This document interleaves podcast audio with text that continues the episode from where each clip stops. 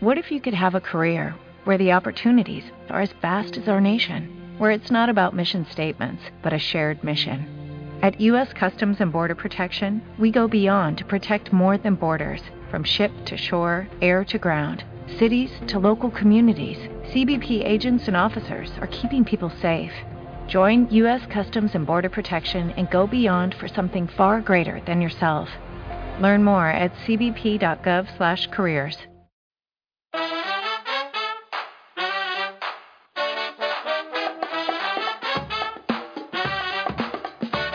Código Búho, el podcast de neuromarketing, creatividad y blogging de la mano de Alba Brotons.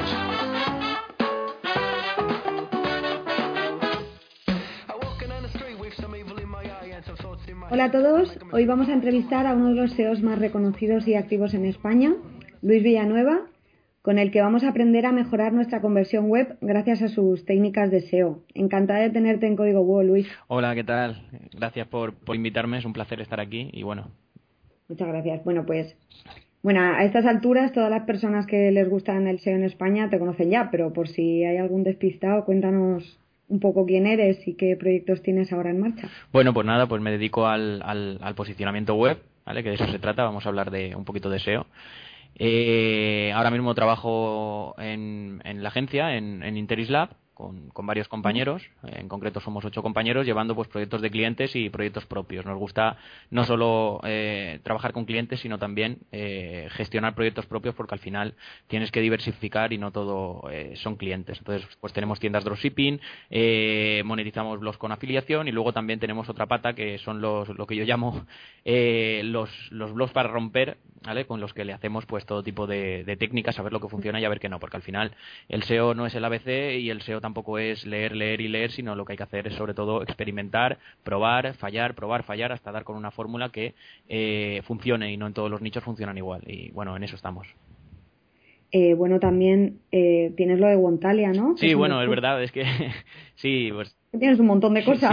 Estamos también pues con Wontalia trabajando, ahora lo tenemos un poquito paradete, pero vamos a empezar ahora otra vez a, a retomarlo.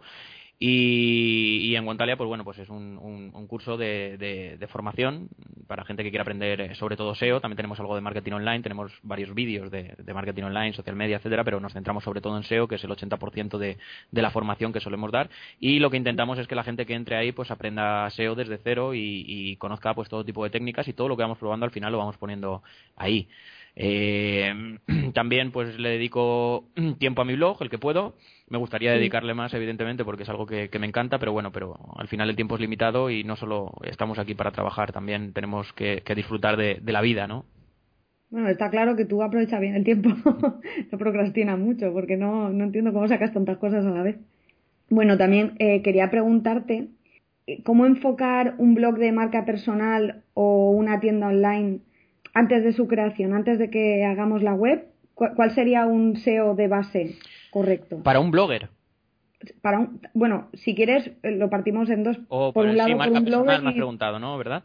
Sí, sobre todo, aunque también para una tienda online te estaría bien ver las diferencias. Sí, sí, hay muchas diferencias, evidentemente. Al final, si tú quieres crearte una marca y quieres, quieres tener un blog que la gente lea y que te conozca por, por tus contenidos, lo que tienes que mm. hacer es, yo creo que, olvidarte un poquito del SEO y, y ofrecer contenidos útiles para, para el usuario. Al final, eh, si ofreces contenidos útiles, contenidos de valor y contenidos ya no de calidad, ¿vale? Porque la calidad al final eh, cada uno la define de una manera, sino originales, cosas que no se hayan visto, cosas que llamen bastante la atención y cosas que al final cuando el usuario ejecuta una query en, el buscador de, Google o, realiza, realiza una pregunta al buscador, mejor dicho, de, de Google, tú le des esa respuesta acertada y esa, esa respuesta que tú le estás dando pues aporta un valor. Al final, un blog orientado a marca personal yo creo que es, que es más eso que, que trabajar el SEO, que sí, que luego por detrás, eh, más que SEO, lo que tienes que hacer es intentar rentabilizar cada uno de tus contenidos. Y es, no, no escribas todos los días un contenido, porque eso es una pérdida de tiempo. Al final, el único que se quema ahí eres tú y eh, lo que tienes que hacer es escribir un, un, contenido bueno e intentar difundirlo por todos los sitios, con, contactar con influencers de, de, tu mismo nicho, que te lo difundan, establecer una sinergia con ellos, al final hacer un poquito de networking. Los enlaces ya llegarán. Si la pregunta va más orientada a eso, los enlaces ya llegarán. Yo creo que un blog de marca personal, sobre todo si no tenemos conocimientos del SEO, intentamos hacer SEO, nos lo podemos cargar. Y lo que tenemos que hacer es ofrecer contenido de valor y diferenciarnos del resto, porque también de eso se trata la marca personal, de ser diferentes y ser una referencia para muchísima gente.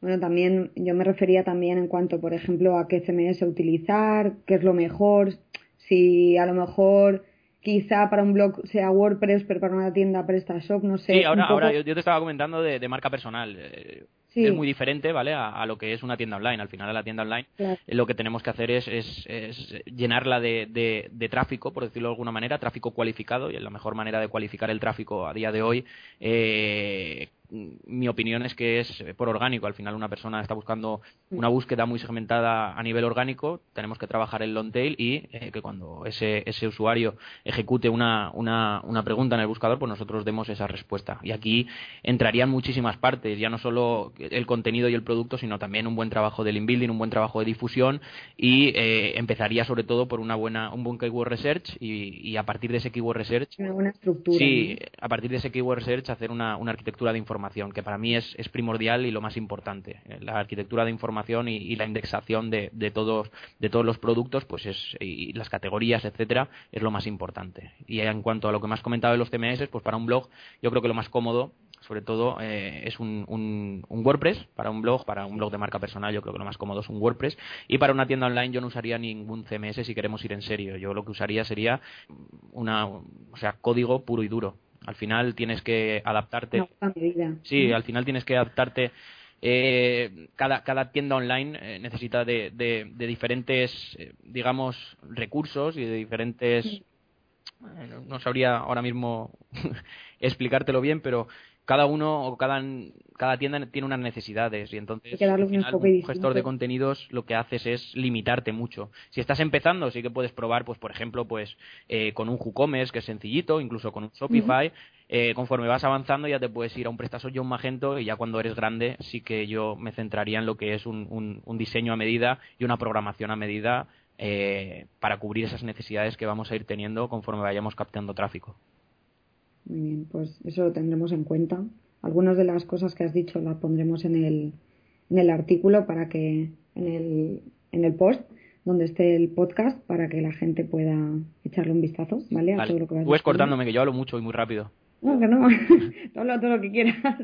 Nos viene bien para aprender cositas y para saber, tus trucos, ¿vale? Entonces, eh, bueno, también te quería preguntar, sobre todo eh, enfocado a, a, lo de la conversión que hablaba, que imagínate que nuestro tráfico de la web ha subido un montón, ha subido, imagínate, yo que sé, un 80%, ¿vale? De un mes a otro.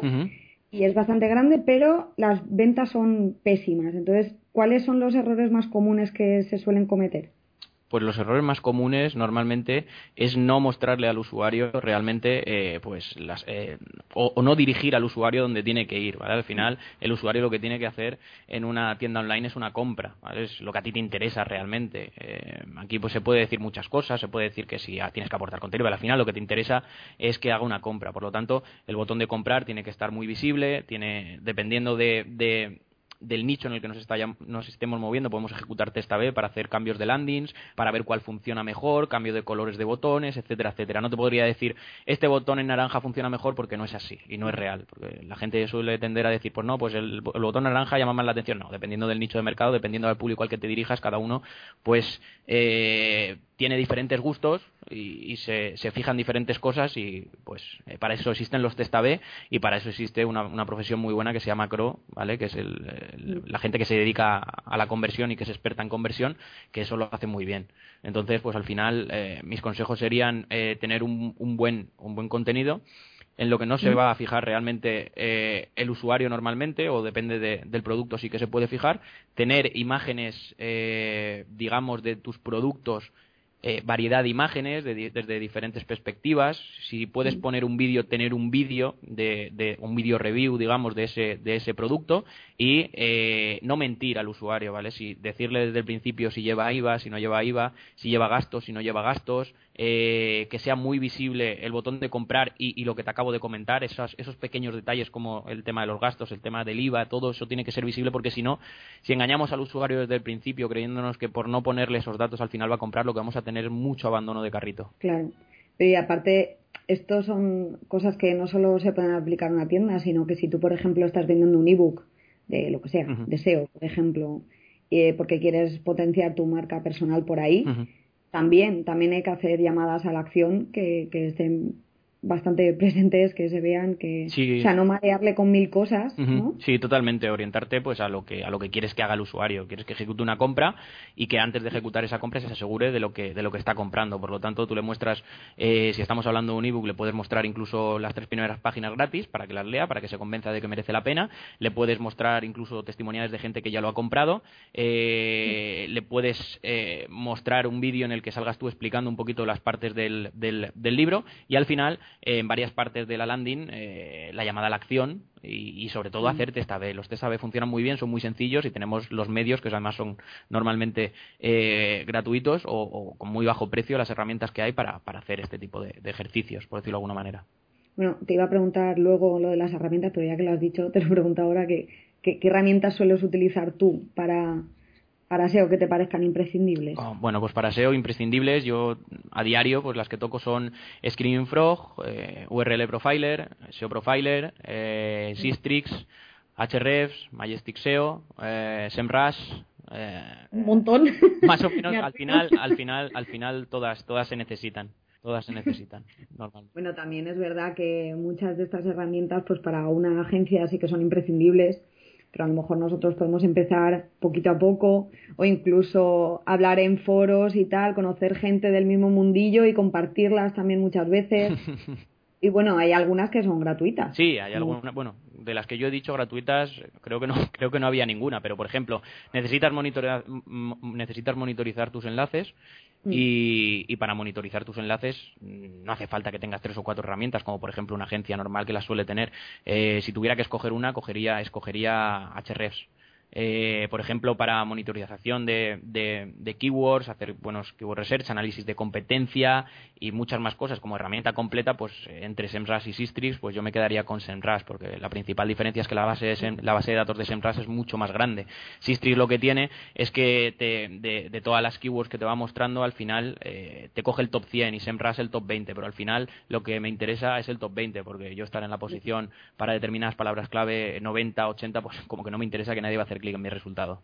Y bueno, luego tenemos eh, Analytics, tenemos el Console, que el Console es una herramienta que nos vale, eh, vamos, para, para cualquier proyecto, ya sea deseo o no sea deseo, porque al final nos da un montón de datos, nos da un montón Estas son cosas que, que, nos pone Google, que ya que son gratis, vamos a utilizar. Claro que sí, claro El Keyword Planner y todo esto. El Keyword Planner, eh, Analytics, el Console, el PageSpeed también, para, para mejorar la velocidad de carga de, de tu site y bueno, pues toda esta serie de herramientas pues son, son imprescindibles. Al final, eh, de pago solo tendrías que coger a Hrefs y, y como mucho eh, SEMrush, si vas más en serio. Claro, porque bueno, luego tienen eh, versiones de estas gratuitas que en realidad se, quedan súper cortas, no sirven para. Luego también está, por ejemplo, eh, Screaming Frog, que la licencia pues es eh, bastante económica, que creo que eran ciento y pico euros al año, pues que al final eh, te sale poquito, te sale a menos de, de, vamos, a menos de un café al día. vale la pena. Luego, eh, bueno, también he leído, bueno, las estrategias están cambiando y algunas personas he leído que dicen que el link building está muerto. Pero claro, ¿hasta qué punto es importante poner en marcha una buena estrategia de, búsqueda y de creación de enlaces? Y, y, sobre todo la pregunta es, ¿qué es y qué no es una buena estrategia de link building? Bueno, lo que, los que dicen que, que el link building no funciona, pues bueno, pues pueden dedicarse a otra cosa, sinceramente. Porque a día de hoy el link building funciona. Ahora, si me dicen que... Lo he leído, ¿eh? Sí, sí, pues eh, deja de leer ese blog. eh, a mí me dicen que a día de hoy el link building no funciona, pues eso es mentira. ¿Vale? Al final tú puedes incluso con unos contenidos muy pobres posicionarte en primeras posiciones con link building y eso está a la orden del día. ¿Que ha perdido fuerza con el paso del tiempo? Evidentemente, ha perdido fuerza y cada día pierde fuerza. Eh, que en un futuro el link building, como dice otra gente, no vaya a funcionar, pues bueno, se ve que trabajan en Google y lo saben. A día de hoy, que es lo que cuenta, el link building funciona. Dentro de, de, unos años o de unos meses, no sabemos, al final no trabajamos dentro de Google ni, conocemos a la gente de Google lo que está haciendo, sí que va a ir perdiendo fuerza. No sé si hasta el punto de eliminar del algoritmo eh, los enlaces, pero sí que va a ir perdiendo fuerza, evidentemente. es que lo que, lo que dicen estos blogs sobre todo es que lo que no sirve es el link building que haces tú, sino el que tiene que venirte natural y tal, pero claro, es que vamos a ver, eso te sirve si ya tienes si ya tienes 100.000 visitas al mes, pero el natural incluso teniendo 100.000 visitas es complicado, ¿vale? Porque ahora te pongo yo un ejemplo eh, de un, del sector porno, ¿vale? Por ejemplo, pues bueno, pues la gente que consume eh, ese sector, los usuarios, los millones y millones de usuarios que acceden a diario a sitios de adultos, no creo que en su blog pongan un enlace a ese sitio. Pues Por lo tanto, mm, ahí se cae esa, esa, esa afirmación de esas personas que lo dicen, o, incluso eh, gente que va a comprar palillos a una tienda online, dudo mucho que enlacen a esa tienda de palillos por, por amor al arte. Entonces, pues, eh, el link building hay que, hay que, hacerlo, hay que hacer el link building. Evidentemente hay temáticas que te puede llegar el, el, el, los enlaces, porque son temáticas, pues, digamos, pues más divertidas, eh, que son más fáciles de enlazar, etcétera, etcétera. Pero al final, a día de hoy, y siempre lo digo, a día de hoy el link building funciona. No funciona tan fuerte como, no funciona tan bien como funcionaba antes, pero funciona muy, muy bien, siempre y cuando la estrategia sea buena. Claro, el tema es hacerlo bien y que vale la pena apostar por un enlace fuerte, incluso comprar un enlace fuerte, a ver que tenga relación y que tenga una lógica, que no a lo mejor ir tirando de directorios cutres y, granjas de enlaces y cosas que lo que pueden hacerte es penalizar. Nada, olvídate de directorios, olvídate de, granjas de enlaces, olvídate de perfiles, olvídate de todo eso y céntrate en, enlaces que, al final te, traigan tráfico. Los mejores enlaces son los que te atraen tráfico. Al final, yo si quiero vender un producto eh, o, quiero que la gente conozca eh, mis servicios, incluso, yo voy a poner un, un, enlace y voy a hacer una reseña en una web que realmente está cualificada para traerme ese, ese público objetivo. Por lo tanto, ese es el mejor enlace que se puede obtener. A partir de ahí, cómo te lo pongan ya, eso es cosa tuya que no solo te daría autoridad, sino que precisamente también te traería tráfico. Sí, al final, a mí me gusta mucho una frase, que es que el mejor enlace no es aquel que te trae la autoridad, sino lo que te, lo que te trae es la visibilidad, o lo que te da es la visibilidad. La visibilidad más tiene que estar muy por encima de lo que es la autoridad. Olvídate de la autoridad, olvídate del de, de, y el PA, olvídate del CF y el TF, porque esas métricas son de de herramientas externas a Google y solo Google conoce cómo se valoran los enlaces a día de hoy. Nosotros nos podemos hacer una idea y las herramientas se pueden hacer una idea, pero a partir de ahí.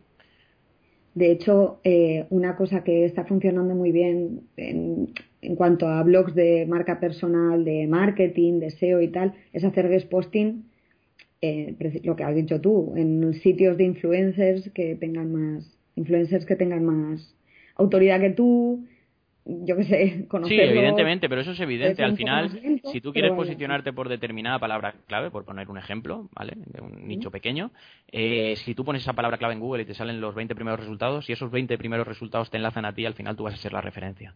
Bueno, también voy a preguntarte que hay otras personas que creen que para hacer trabajo de SEO de calidad no es necesario gastarse un duro, pero por lo que hemos hablado, solo ya en las herramientas sí tendríamos que invertir, ¿no? Sí, al final tienes dos opciones, o, tienes los conocimientos y los recursos adecuados o pagas por ello. No hay otra. Y no solo los recursos y los conocimientos, sino también el tiempo. No, ya, efectivamente. Y en base, en base a lo de antes, que se me ha olvidado comentarlo, en base al building, si tú tienes una buena arquitectura eh, web buena, si tienes una arquitectura web buena, si tu keyword research ha sido un keyword research a conciencia, atacando long tails, eh, basándote en, los productos o los servicios que más rentabilidad te traen, haciendo un buen enlazado interno, eh, gestionando correctamente eh, la indexación de, esa tienda o de ese blog, vas a necesitar muchísimos menos enlaces para posicionarte. Claro, está claro que todo suma y cuanto más trabajo hagas por un lado, menos tienes que hacer por el otro. Cada día el, on-page eh, cobra más fuerza. Mm. No la que a mí me gustaría, pero sí que cada día cobra más fuerza otra cosa que has comentado, que son los almacenes internos, que mucha gente se olvida de ellos, pero hay que darles bastante, bastante peso. Lo hablábamos con, con Emilio García la otra semana en el anterior post. precisamente de eso, de que de lo que los enlaces internos. Y además Emilio, Emilio y yo trabajamos juntos y, además los dos son fanáticos de los enlaces internos porque al final eh, es la manera no solo de guiar al usuario sino también de guiar al robot a través de tu web. Además, si te fijas, con la herramienta de Screaming Frog, si te fijas, cuando normalmente cuando cogemos páginas que ya tienen cierta autoridad, etcétera, eh, sabes que tiene una opción Screaming Frog que es eh, eh, los enlaces internos que recibe determinada URL y siempre coincide que las páginas que más tráfico reciben de una de, desde Google de cualquier proyecto son las que más enlaces internos reciben a su vez, por lo tanto los enlaces internos funcionan, por decirlo de alguna manera. ¿tú qué crees que nos espera en 2016? Ah, bueno, a ver, que no somos videntes aquí, ¿no? Pero, pero más o menos, ¿qué intuyes que puede pasar en 2016? ¿Qué cambios vamos a notar con respecto a 2015? Cambios, eh, lo que he ido comentando, sobre todo yo lo estoy notando en, el, en la fuerza de los enlaces. Los enlaces eh, cada día son menos efectivos, evidentemente eh, son una parte fundamental dentro de la estrategia. Si tuviera que, que, determinar un porcentaje, te diría que está entre el 50 y el 60% dentro de la estrategia, porque hay muchos nichos que o, metes enlaces o, olvídate. A día de hoy, siempre yo me gusta matizar que es a día de hoy.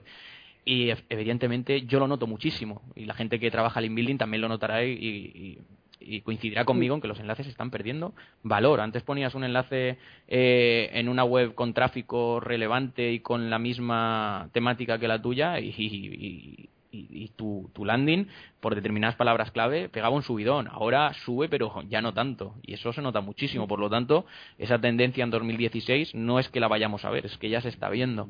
También el apartado de contenidos es muy importante, está funcionando y se está notando también esa variedad de contenidos, ese trabajo, digamos, de, de utilizar los sinónimos, las palabras clave semánticamente parecidas. No tiene el valor que Google le da o le dio cuando empezó a moverse todo este tema, pero sí que se está notando cada vez más.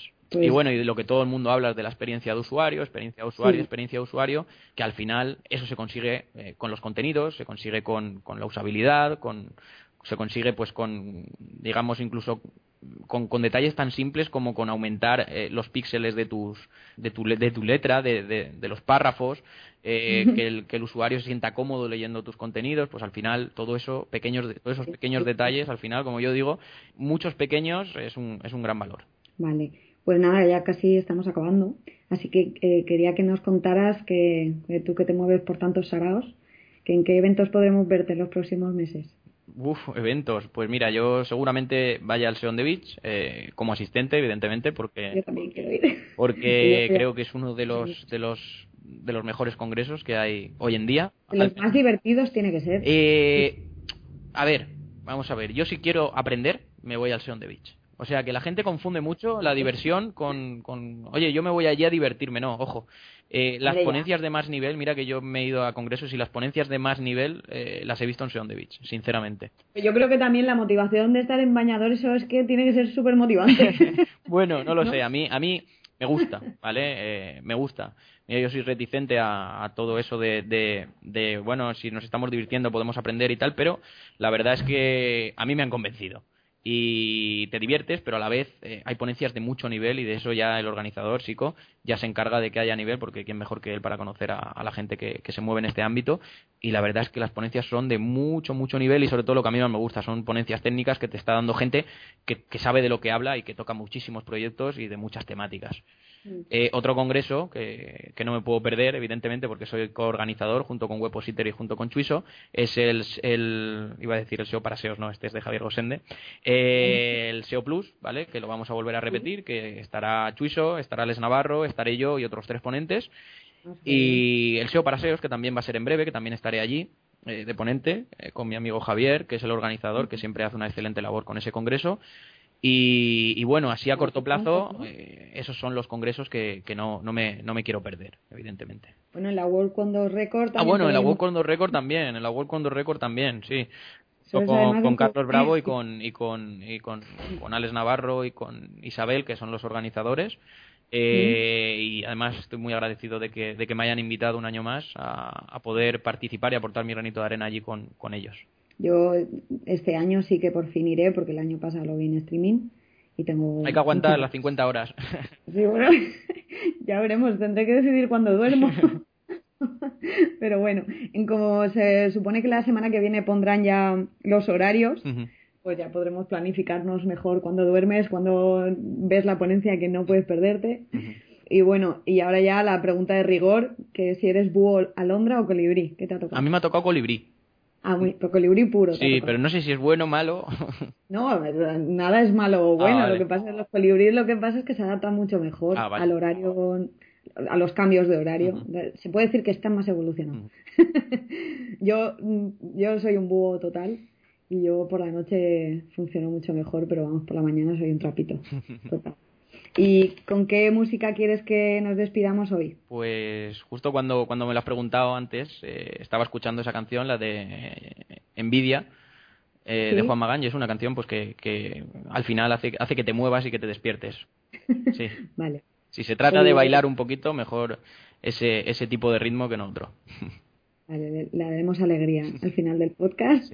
Pues nada, ha sido un auténtico placer tenerte aquí, Luis. Y esperamos que vuelva. El placer es mío. Espero haber aportado mi granito de arena en este periodo corto de tiempo que hemos tenido y, nada, no hemos dicho tampoco gran gran cosa que supongo que la gente no conozca, pero bueno, me he divertido y como siempre un placer. Eh, que me pero lo tenemos junta y es muy cómoda, es muy cómoda escucharla en un podcast. Yo eso también siempre lo recomiendo porque la gente dice, es que no me da tiempo a leer tantos blogs. Pues chico, mientras haces a lo mejor... Deporte. Sí, o mientras haces deporte. Yo me lo pongo hasta cuando me ducho. No tiene, Digo, no tiene otra cosa que hacer que escuchar a Luis cuando, cuando se ponen a hacer deporte.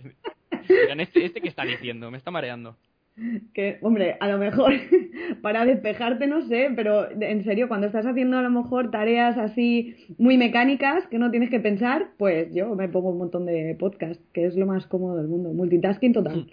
Estoy de acuerdo. Pues, muy bien, pues encantada, Luis. Igualmente. Por último, animaros a dejar un comentario en iVoox, en iTunes o en nuestro blog si os ha gustado este podcast y deciros que dentro de poquito tendremos aquí a Javier Barros que nos va a hablar de email marketing y también vendrá aquí Hugo con su neurotransistor. Así que no os podéis perder los próximos programas de Código Búho. Hasta pronto.